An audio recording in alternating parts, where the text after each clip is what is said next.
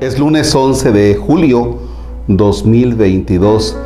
Vamos al profeta Isaías, el capítulo 1, versículos que van del 10 al 17. En el nombre del Padre y del Hijo y del Espíritu Santo. Amén. Escuchen, jefes de Sodoma, que esto es palabra de Yahvé. Presten atención, pueblo de Gomorra, a las advertencias de Dios. ¿Por qué tantos sacrificios en mi honor? dice Yahvé. Ya estoy saciado de sus animales, de la grasa de sus terneros. No me agrada la sangre de sus novillos, de sus corderos y chivos.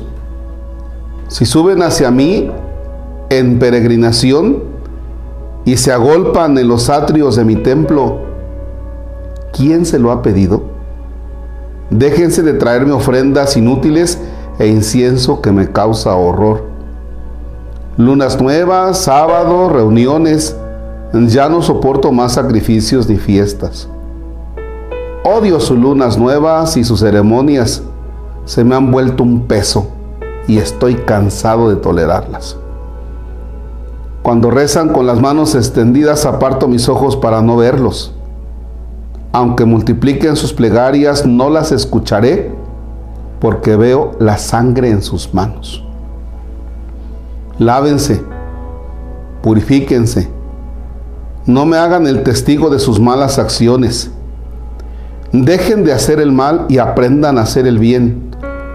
Busquen la justicia, den sus derechos al oprimido, hagan justicia al huérfano y defiendan a la viuda.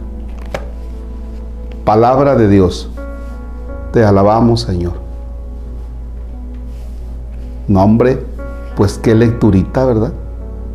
Es una lectura muy fuerte del profeta Isaías. O sea, cuando el Señor manifiesta, dice, me da asco todo lo que ustedes hacen. No, o sea, no me agrada. Es más, cuando ustedes oran y levantan las manos, las veo manchadas de sangre. No me hagan testigo de sus maldades. Mejor cámbienle, dice, mejor tienes que ver por el huérfano y defiende a la viuda. O sea, compón tus conductas. Pues realmente es una exigencia de Dios para que haya coherencia entre lo que creemos y lo que hacemos. Es grueso esto, es muy, muy delicado. ¿eh? Hace unos días yo mostraba una gráfica a propósito de, de un lugar con un alto número de católicos y decía una persona, mira, o sea, somos muchos católicos, bendito sea Dios. Y el otro le dijo, pues no se ve, no se nota no se nota. O sea, el hecho de creer en Dios no garantiza que seamos personas buenas. ¿eh? Pues hay muchos que creemos en Dios, pero lo que hacemos está lejos. No me quiero meter en más cosas. Esta lectura ojalá resuene en tu mente durante este día. Que sea realmente un examen de conciencia creo en Dios y luego tengo acciones donde se refleje que yo creo en Dios.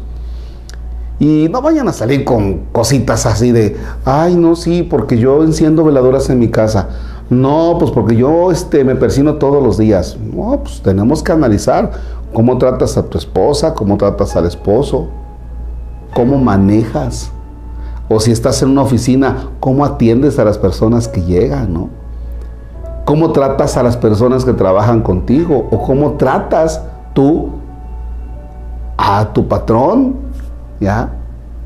O sea, tienen que ser acciones concretas, porque si nos vamos con cuestiones piadosas de, ay, no, yo sí creo en Dios porque pues tengo a la Virgencita de no sé dónde, pues, eso todo mundo, pero hay que analizar las cosas de todos los días. ya, donde estamos inmiscuidos. Los niños tendrán que analizar, o los jóvenes, cómo le contestan a, a, los papás, a tus papás, cuando te dicen que dejes de estar metido en el teléfono, ¿no? Por ejemplo. O sea, creer en Dios no solamente es eso para garantizar que, ay, yo estoy bien con Dios. No, las acciones, ¿cómo están? ¿Ya? Los actos de cada momento, ¿cómo están? Bueno, pues este análisis realmente los dejo con Jesús Eucaristía para que delante de Jesús hago este análisis. No le hagas el cuento igual que el Padre Marcos. Ánimo.